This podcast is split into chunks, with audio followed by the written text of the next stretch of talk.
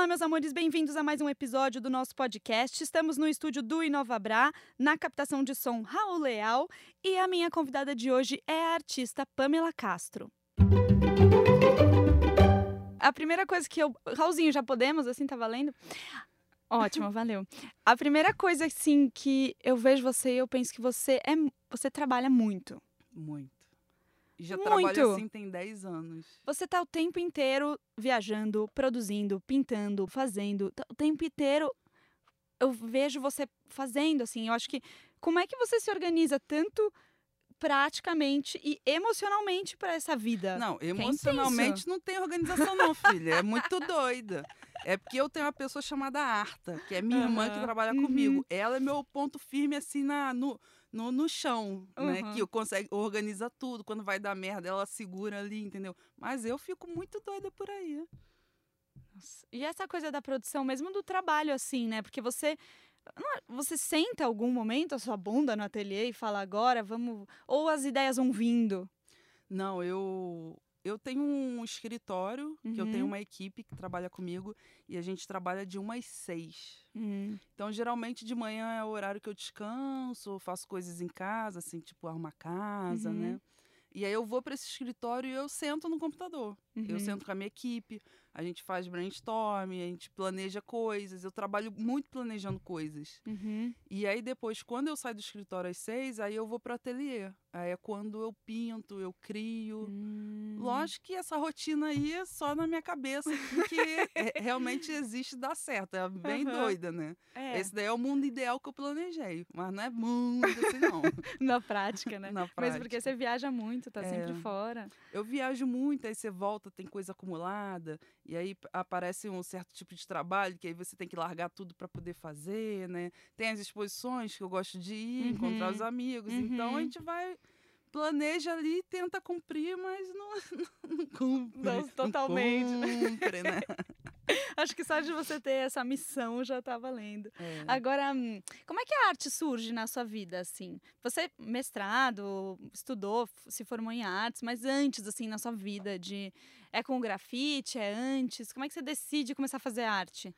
Cara, eu tenho uma mãe que é muito doida, né, Dona Elizabeth? Caraca. Inclusive, eu amo que a sua relação com a família, assim, vocês sempre muito próximas e criando juntas, né? Sua irmã tu Sim. junto com você, sua mãe. É, ao mesmo tempo que é uma solução, é muito problemático, né? Uhum. É bem problemático. É Três mulheres intenso, né? juntas, todas com gênio super forte, a gente quase se mata lá, mas faz as coisas. Eu acho que eu trabalho com a parte de criação muito com a minha mãe, né?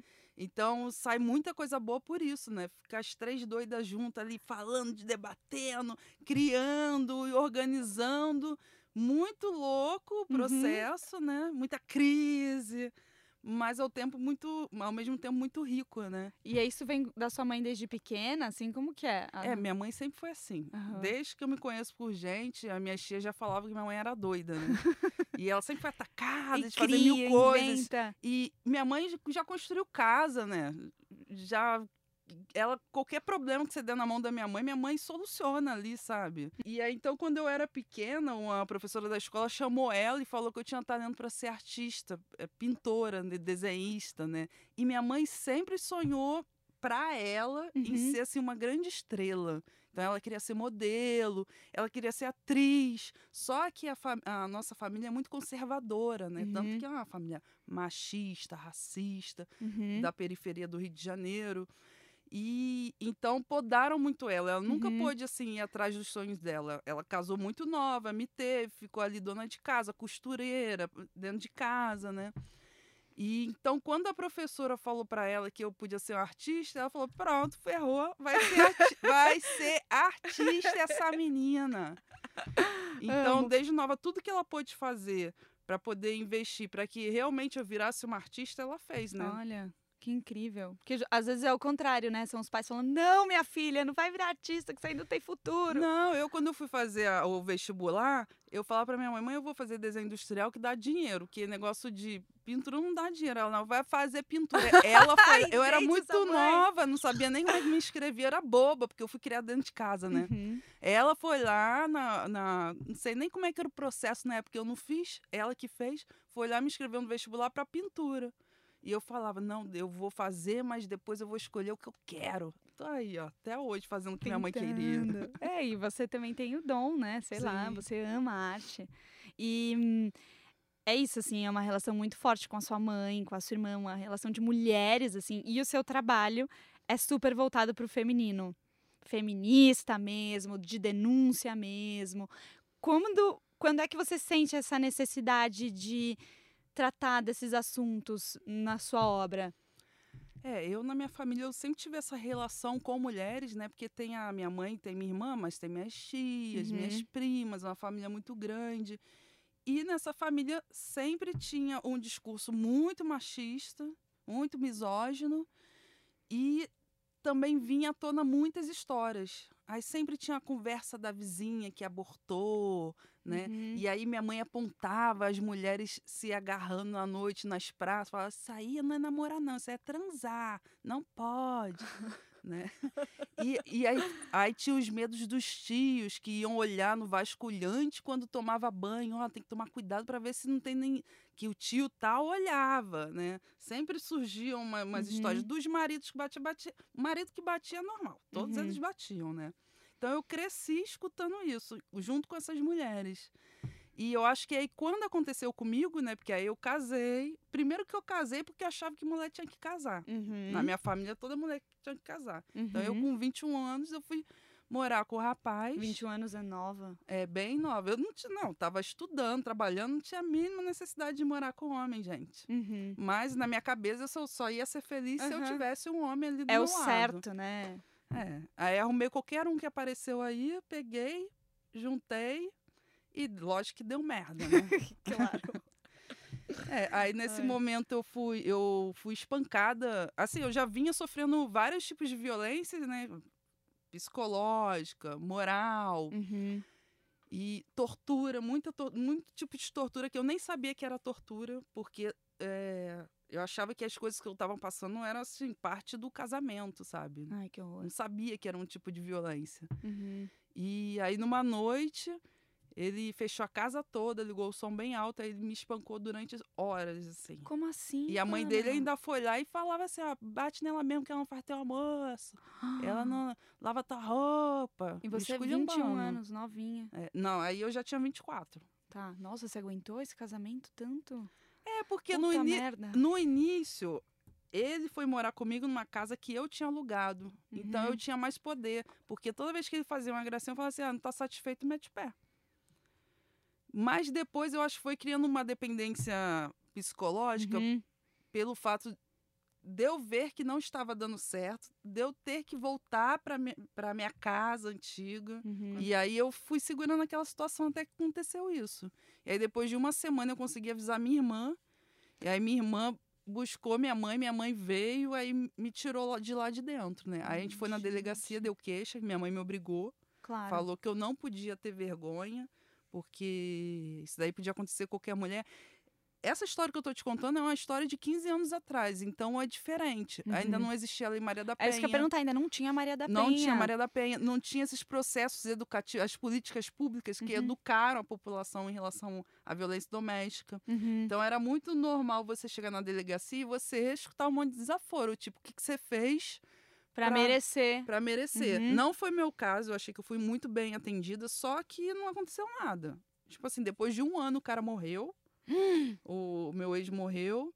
E ele nunca foi chamado pra depor, para nada, nada, nada, nada, nada, nada. Menina, Porque não existia a Lei Maria da. Penha, né? Era crime de menor potencial ofens- ofensivo. Por isso que, quando em 2006 a lei foi aprovada, em 2008 eu comecei a fazer oficinas, né? Eu criei Uhum. uma metodologia para usar o grafite, os murais, a pintura mural, para promover a Lei Maria da Penha. Então eu ia nas comunidades, nas escolas, a gente reunia o povo, né? Ou mulheres, ou grupo de jovens, Uhum. e aí, durante uma hora, a gente conversava com uma especialista sobre o, o- a construção do gênero, eh, os tipos de violência contra a mulher e, por fim, a Lei Maria da Penha. E depois a gente jogava isso na parede, pintava o mural. Que linda. Era uma forma de ensinar, de falar Uhum. sobre isso. É, E ainda tratar isso de uma forma su- subjetiva, exatamente. É, porque na verdade, eh, eu acho assim, É muito difícil você chegar para falar sobre violência doméstica. Primeiro que palestra é chato pra caramba, Uhum. né? Segundo que as meninas, elas nunca acham que isso vai acontecer com Uhum, elas, uhum. né? Que- Às vezes tá vivendo uma situação dessa ainda não consegue identificar. É isso, não consegue identificar. E quem sabe que tá nessa situação tem vergonha de Uhum. ir, porque acha que as pessoas vão saber que ela tá naquela situação. Então é muito difícil. E com grafite, não. Você fala assim, ah, vou fazer uma oficina de grafite. Todo mundo quer pichar, né? Uhum. Nossa, dá o spray na mão do povo. O povo quer, quer botar aquele spray ali, apertar, botar na parede, então cola todo mundo. E aí An- é o momento que eu tenho para poder falar sobre temas importantes como esse. Total. Antes, antes desses workshops, antes desses encontros que você faz com mulheres, você já estava pintando na rua? Então, o que acontece? Eu comecei a pichar, eu tinha, tipo, uns... Já tava na escola de Belas Artes, tinha uns 19 anos. Uhum. Só que eu não era pichadora de faculdade, não. Era pichadora mesmo, da galera, né? tem vídeos registrando isso. E aí depois eu me casei, aí parei, né, de pichar. E, e aí quando eu me casei, que aí deu essa merda, que eu não podia sair de casa porque ele me perseguia, eu tinha que tra- meu, meu pai tinha que me levar no trabalho, tinha que me levar na faculdade, né? Eu demorei 10 anos para fazer minha faculdade, por conta de todos esses processos. Uhum. Nossa, também. Faculdade integral, FRJ, né, filha? Uhum. E eu tinha que que trabalhar, tinha que trabalhar, bancar é. a casa, as coisas todas. Uhum. Então demorei 10 anos para me formar. Quando eu separei, que eu não podia sair de casa, é, tinha uns alunos meus que eu já estava dando aula. Eu dava aula em casa de escultura, em centros culturais de desenho, de pintura. E esses meninos começaram a chamar, ah, por que, que você não vem aqui fazer um grafite? Já eram adultos, né? Tinha a mesma idade que eu. Aí eu, ah, vou ver qual é.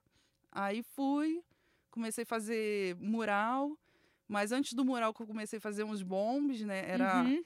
É, Já aí eu usava o meu nome de pichação, que era Anarquia Boladona. Eu ia perguntar mesmo. Eu amei, eu amei. Eu, como, da onde vem a anarquia boladona? Você que inventou? Cara, é porque a... não foi a primeira vez que eu pichei, mas assim, tipo assim, a... É porque a primeira vez que eu pichei, eu tava na furada, cara. Que eu tava indo pra um baile com os meninos que era pichador. Eu não sabia que o garoto era pichador. Aí eles pararam o carro e começaram a pichar. Eu falei, fudeu, eu vou ser presa nesse. Aí eu falei assim: ah, já tô aqui mesmo. Se a polícia chegar, eu vou rodar junto, eu vou é pichar, Vai pichar. também. Aí pichei, entendeu? Mas assim, a Uhum. primeira vez que eu falei, eu vou sair da minha casa, vou pegar uma lata de spray, vou comprar uma lata de spray e vou pichar, né? Foi com uma amiga minha e ela falou assim: ah, pô, esses garotos não dão ideia pra gente. Eu tinha. Eu tinha uma coisa que eu não queria ser aquela mulherzinha, aquela menina que é, que é mais uma presa que os meninos vão sair ali, Uhum. e depois vai trocar por outra, Uhum. aquela mimosinha, sabe? Eu tinha ódio, eu queria ser que nem eles, sinistrão, empinar moto, igual eles empinavam. e aí essa. Empinar moto. Pô, nunca consegui, gente. Isso é muito difícil dar, não. É muito difícil. Até empinar É. bicicleta, eu tenho pavor. Então, aí, mas aí minha amiga falou: não, Pamela, olha só, vamos pichar, que aí se a gente pichar, a gente vai ficar famosa. Eu, ah, então vamos pichar, vamos pichar o quê? Ah, vamos pichar em minha escola. A minha Então, escola. Eu já tava, eu estudando na UFRJ, gente, dando aula. Eu fui pichar a escola de segundo grau da rede pública lá. Eu morava lá em Mangaratiba nessa época, lá em Itacruçá. Ai. Aí pulamos o muro, mas pichamos, olha que vergonha. Só vocês gente. duas? Nós duas. E eu pichando de rosa fluorescente, não sabia que aquilo desbotava em um mês, gente. Eu pichei a escola toda, gente. A, a, a porta da diretoria. E a gente botava se liga nas minas. No outro dia eu fui na porta da escola, fiquei parada, esperando a minha amiga. Todo mundo da escola só falava do ataque de vandalismo que a escola sofreu. Foi maravilhoso. Eu fiquei Gente. super famosa. Os garotos me acharam sinistro. Depois de um tempo, eles descobriram que era eu que estava pichando a cidade. Eu, é tipo assim, eu comecei a pichar todo lugar que eles tinham pichação, eu comecei a pichar do lado. Uhum. Só que chegou uma hora que eu já tinha onde eles tinham e tinha em outros lugares. Aí eu comecei a subir, escalar, né? Nossa, você já fez aqueles de alto de Não, prédio? é, eu assim? sempre fui escaladora, filha. Fazendo baixo, fraca. Eu vou ser menininha. Vai ficar só abaixando a bundinha assim, ó, e pichando. Não Mas sei e nem se pode falar isso que eu falei agora. mas falei, Claro tá? que pode. Mas como é que você fazia? Subia no prédio e É, botava, é, tipo, escala- balancinho? Não, a gente escala, porque é na mão. Gente, Tem que ter força no loucura. braço, né? Que perigo. É, é, é, não, eu era muito doida, puxei minha mãe, né? Amo. Puxei Dona Elizabeth. E a genética forte. Agora, e aí era anarquia boladona. Era anarquia boladona. Hum. Então, aí eu, quando eu cheguei na escola, eu falei, e agora? Eu vou puxar o quê? Que a primeira vez que eu puxei, eu puxei um pan. Só que o A do meio eu botei um anarquia, porque era um- é uma imagem que a Uhum. gente vê em pichação, Sim. né? E aí eu- o, o meu primo, ele era revendedor de uma marca que chamava Anarquia. E aí eu Hum. comecei a ver aquilo, era governo sem lei, tipo assim, como se não tivesse uma autoridade em cima de você. Era tudo que eu queria pra minha vida, me desvencilhar da minha família, ficava Uhum. enchendo o saco, eu queria ser livre, Anarquista. independente, entendeu? Aí eu Uhum. falei, anarquia, pronto. Pronto. Boladona. É. Boladona é muito bom, né? Muito carioca. e aí você, bom, aí você começa na rua, picho, aí você começa a fazer os murais com as meninas e aí você começa a fazer performance. É, isso aí muito tempo depois. muito né? tempo depois. A, a- a sua performance do cabelo, que as pessoas cortam seu cabelo, é a primeira performance? É, assim, pro público é. Hum. É porque eu passei esses anos todos da minha vida na rua, né? E eu vi que no final das contas, as imagens que eu estava produzindo nos murais não eram tão importantes. Eu estava meio que repetindo, fazendo qualquer coisa, escrachando mesmo. Eu gostava da situação de estar com as outras pessoas, Uhum. de estar ocupando a, a cidade. É, eu sempre fiz bairros, né? Fazer bairro é você ir de bairro em bairro, ou fazendo pichação, ou fazendo bombe, né? Então eu gostava desse processo da rua em si. E eu sempre observava as questões relacionadas com o fato de eu ser mulher, em Uhum. específico o fato de eu ter um corpo que era feminino, né? Uhum. que alterava completamente a leitura do outro e acontecia a- a- essa relação com a rua se acontecia de uma forma completamente diferente do que um menino que fosse grafiteiro, que fosse pichador, qualquer Uhum. coisa assim. E muitas das minhas experiências vinham do fato de eu ser mulher. Então, essas experiências eu só consegui transformar em arte através da performance. A Uhum. performance levou adiante o pensamento em arte que eu tava, que eu comecei a ter e que o grafite ele me limitava muito, né? Uhum. E tem a coisa da cultura do grafite também que é, é muito estilo, né? Uhum. É, é uma outra coisa, diferente da, da, da, da performance, do que a gente espera de uma performance, como a, a forma como a gente pensa a performance, né? Que é muito mais é, subjetiva. Não, e as suas performances em- específico, que você usa muito o seu corpo. Sim. Tem a performance da nav- que você se. Se você escreve por quê com uma Sim. navalha em você. É, muita gente fala que o meu trabalho é sobre violência, né? Uhum. Que é bem radical. Já falaram até que é masoquista. não, acho que é, não.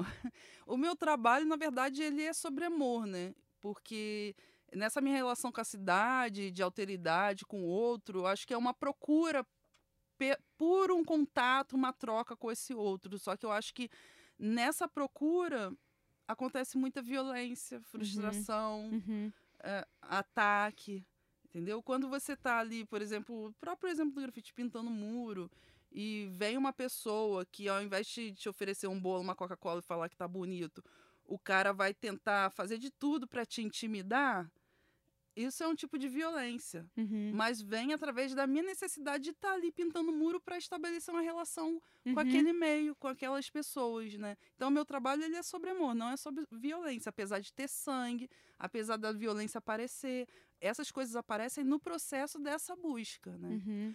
O trabalho que eu raspei a cabeça que você falou, que foi a primeira performance pública, eu fiz porque é, eu comecei a fazer umas coisas que já eram performance. Eu acho que a minha primeira, o meu primeiro trabalho que já pode ser de- entendido como performance já, já é de 2009 né? Uhum. Já é bastante antigo. Só que eu não lia como performance. Eu achava que eram umas coisas do meio doida que eu Umas fazia, assim, né? Aham. E hoje em dia eu olho e eu vejo que já Uhum. vem de muito tempo, né? Mas eu vinha fazendo umas coisas, uns vídeos, umas fotos, né? Uhum. Que era grafitando, então era um trabalho de grafite, mas na verdade já era performance, né? Que eu botava uns vestidos cor-de-rosa, que eu, eh, um vestido verde que a Dani Von Forsberg tinha me Uhum. dado, um cor-de-rosa que foi do casamento da minha irmã, todo cintilante, e eu ia fazer as pichações, o, o, o grafite na rua vestida assim. Eu tinha um cabelo louro até a Uhum. cintura, Uhum. ia super maquiada, super feminina. esse feminino é como se fosse uma carica caricatura, né? Sim. É, a... E eu sou uma pessoa que eu. Agora eu tô até numa fase super feminina. Mas eu não sou assim, sabe? Uhum. Eu não preciso disso tudo Uhum. pra ser o, o que eu sou. Uhum. Eu, eu acho que a busca desse amor, dessa aceitação do outro, me faz performar dessa forma Sim. hiper feminina para eu poder conseguir ser aceita, conseguir ser escutada. É um processo meio de carência mesmo, Uhum, sabe? uhum. Mas eu acho que meninas como eu são são durante a vida muito marginalizadas, muito excluídas. Uhum. E então existe essa busca mesmo da aceitação. Então eu saía na rua super feminina para fazer esses grafites, para falar sobre a, a, a- uma ação que é considerada masculina, que seria do Uhum. grafite. E, e contrapor isso com o feminino. Então Uhum. é o que a pessoa não espera, né? Eu era a super menininha ali que ia subir num trem e fazer um Uhum. bombe, fazer uma pichação Uhum. né? Que ia escalar uma parede e botar o meu Uhum. nome. Então eram coisas que pessoas não esperavam. E eu tentava desconstruir o feminino a partir desse discurso, de- de- dessa construção, né? Intuitivo, assim. Sim. Só que chegou no momento que aquilo estava tão enraizado em mim e tava uma escravidão tão grande que o cabelo era natural. Então eu tinha todo mês no salão alisar, Ai, pintar. E ao mesmo tempo eu comecei. Isso daí foi em 2015 que eu fiz essa performance. Eu fiz um projeto na, na minha ONG, que é a Rede Dinamia, chamado Afrografiteiras, que a gente começou a estudar muito o feminismo negro. Uhum. Então eu comecei a questionar muito aquele meu cabelo. E eu descobri. Eu fui criada como uma menina branca, né? Por uma família branca, como uma menina branca. Porque meu pai de sangue mesmo. é, eu não, não conheci Uhum. né? Então ele era o negro da família que foi isolado ali, excluído, né? Eu nunca tive contato com a cultura negra, nada disso. Eu fui criada como uma menina branca. E depois que eu entendi que desde os meus 20 anos minha tia falava para eu pintar o cabelo de louro, que era as- que ela falava que eu ia ficar cara de rica, né? Mas não é cara de rica, é porque eu ia ficar mais branca. Então, eu comecei a pensar nisso tudo, juntar isso tudo. Eu falei, não, vou romper. Aí criei essa performance que eu chamo de- hoje de ruptura, Hum. que eu fui com esse mesmo vestido rosa, com esse cabelo louro para dentro da galeria e convidei o público. A galeria ficou lotada. A gente teve que fechar a porta e ficou gente lá de fora, porque lotou. Tava muita gente mesmo. Então todas essas pessoas cortaram com a tesoura, passaram a tesoura de mão em mão e Ah. cortaram esse todo meu cabelo até eu ficar careca.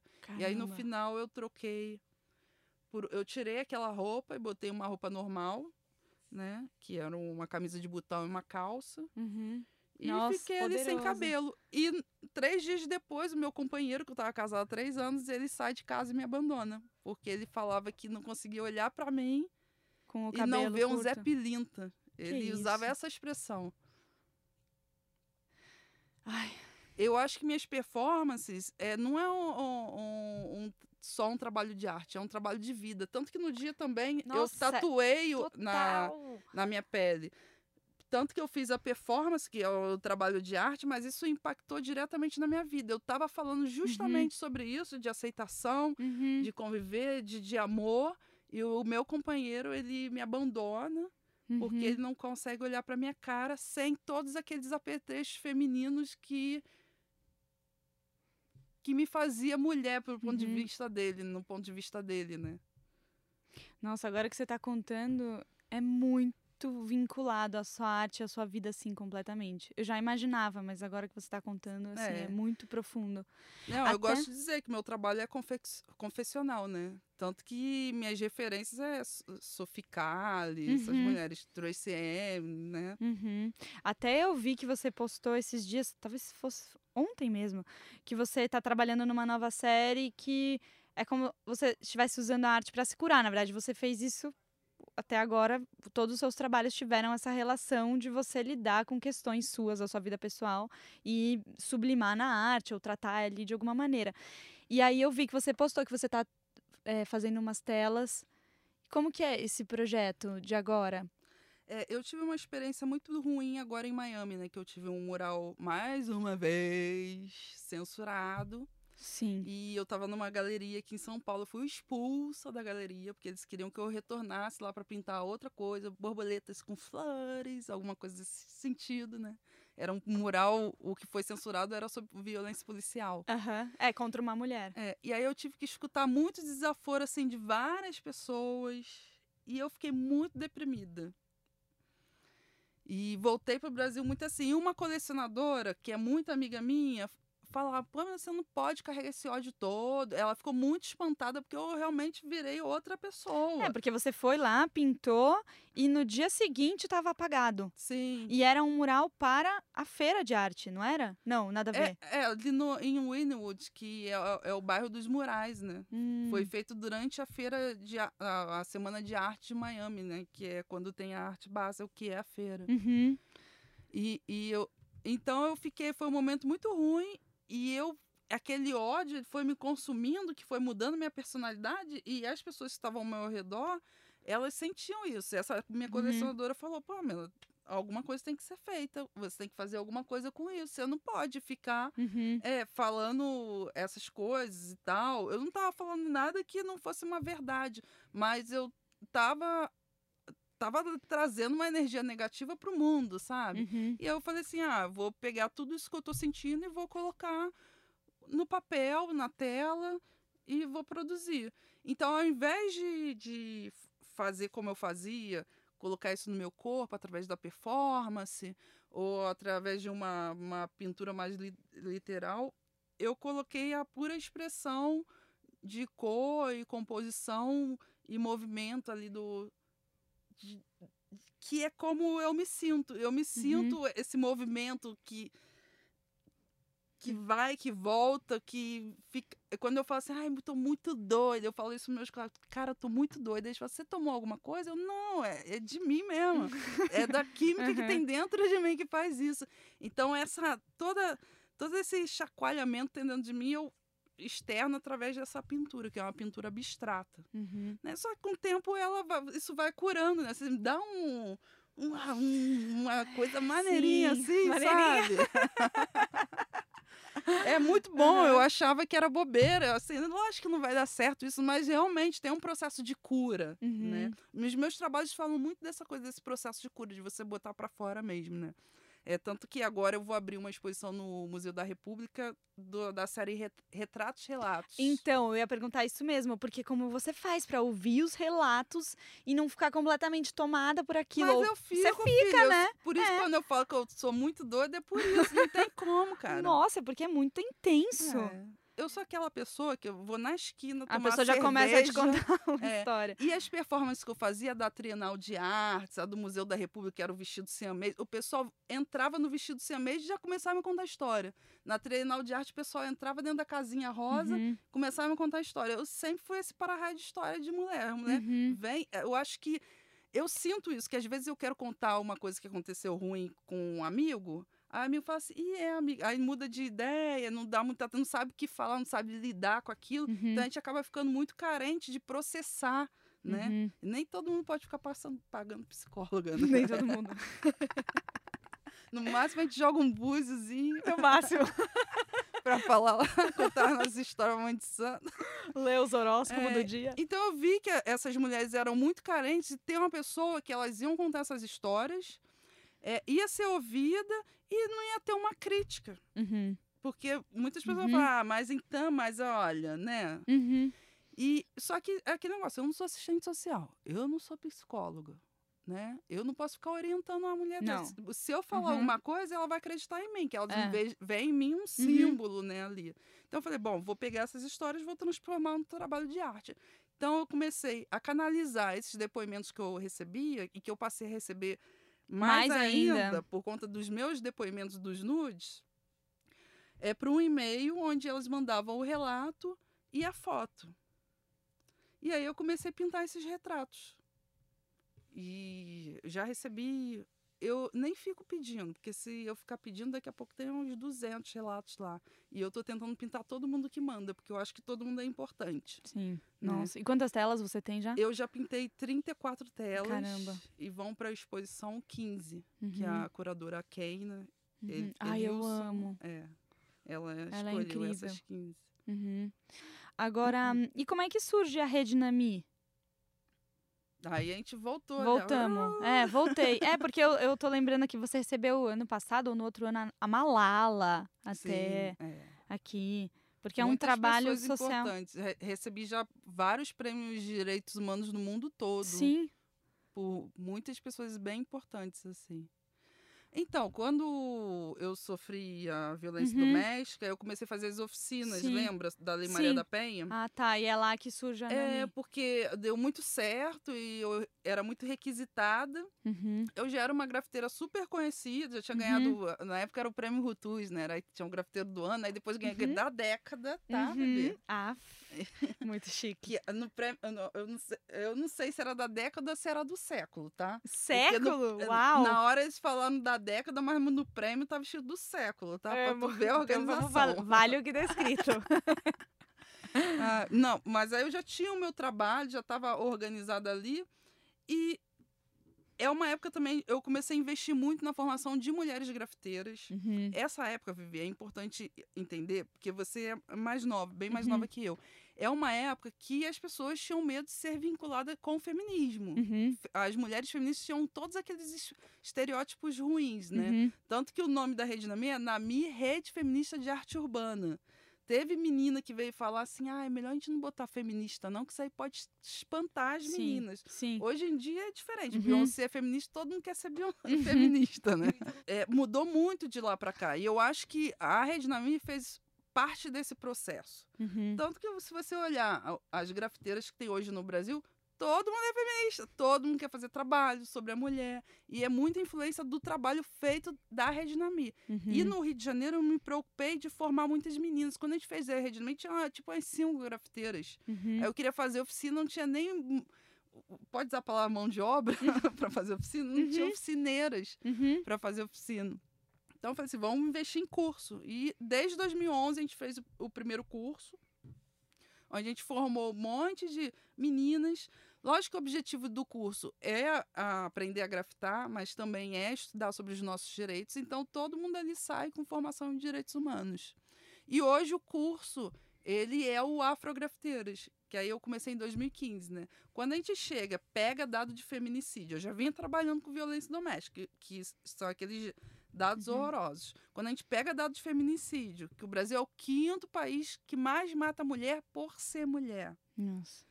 E a gente vê que 70% das mulheres que morrem são negras. Uhum eu pensei assim, bom, então tem que investir em quem está precisando, que são as mulheres negras, que uhum. estão no, na base da pirâmide, são as que têm dificuldade de arrumar emprego, de estudar, de fazer tudo. Uhum. Então, eu montei o Afrografiteiras, que era para a gente estudar feminismo negro, né, direitos das mulheres, mais na perspectiva da mulher negra, e arte, né? E grafite. Uhum. Então, no curso, desde 2015, já passaram mais de 700 mulheres. Ai, que lindo. Todas negras, não brancas, né?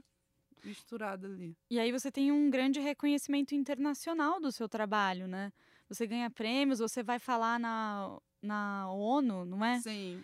Tipo, Já falei em várias universidades, é? conferências. Sempre. Hoje em dia eu, eu tenho até recusado, porque eu já falei muito uhum. e eu tô tentando multiplicar é, essa ideia de usar o grafite para promover os direitos das mulheres de outras formas. Uhum. Porque eu também quero me dedicar ao meu trabalho de arte, né? Sim. É difícil fazer esse monte de coisa. Sim, né? muita coisa. Nossa, você não para. Sou meio Anitta, né? Empresária. Eu sou meio Anitta.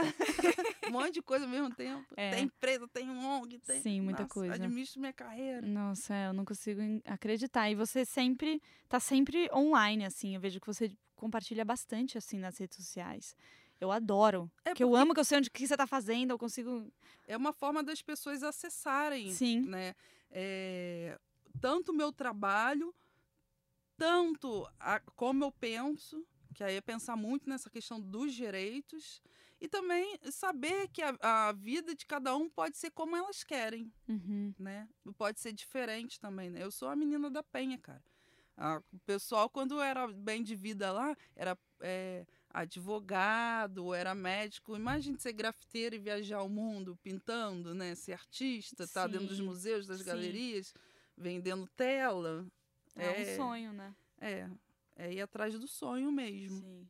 E é, você acabou de. É, bom, você pinta um monte de murais É. fora. E essa, essa circulação, assim, ela é tão importante, né? Porque de você ser vista fora, mas também de trocar ideias, as pessoas verem o que os, a- as artistas brasileiras estão produzindo, né? Sim. Esse intercâmbio, assim, é tão importante. Sim, é, eu gosto muito de. na- eu tenho, faço stories, né? Aí eu sempre vou nas exposições no mundo todo.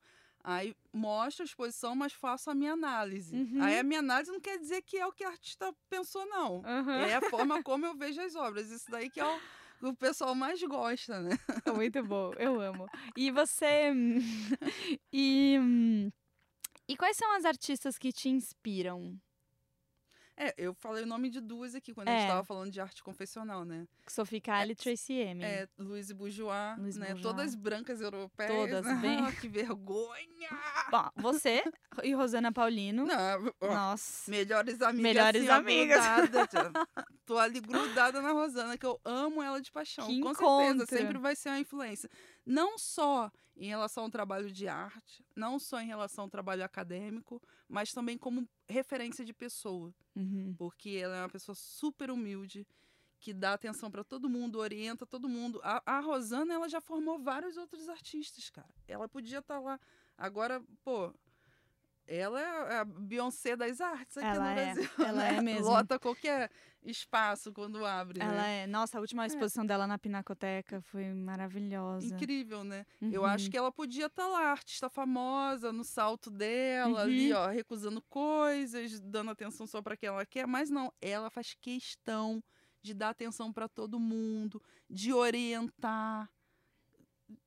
É muito incrível, é, É, muito é incrível, incrível. trabalho é é muito professora, poderoso. né? É. Professora ela. Amo. Que mais, mais algum nome assim que você lembra? Ah, tem muito. Se eu Muita, for, eu né? for começar a falar que é Henry É. Taylor. Lembra que a gente fez? Eu, eu vi com você, não foi? Uhum. Que a gente viu junto lá na Bienal? Hum, Ai, chiquérrimas passeando por Veneza. de paixão Henry Taylor, né? Mas é, é um que apareceu agora, numa, Uhum. não é uma referência antiga, né? Ah, tem outros também, Chris Burden, né? Ah, Maria Ju, ah, a José Galindo. é, Sim, Regina, José, Regina. Regina José Galindo. Uhum. Que foi você que me apresentou, não foi?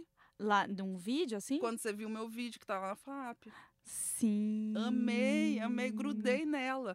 E sigo ela no Instagram, ela tem Instagram. Ah, Eu, eu não sou doida pra mandar Instagram. mensagem, ficar. Porque eu sou dessas. Você sabe que eu sou dessas? Ficou azucrina nos outros, perturbando Semana os as DM assim que eu na sou fã. caruda. Mano, a, a Cocofusco, perturba. Eu tenho o WhatsApp Ah, dela, mentira! filha.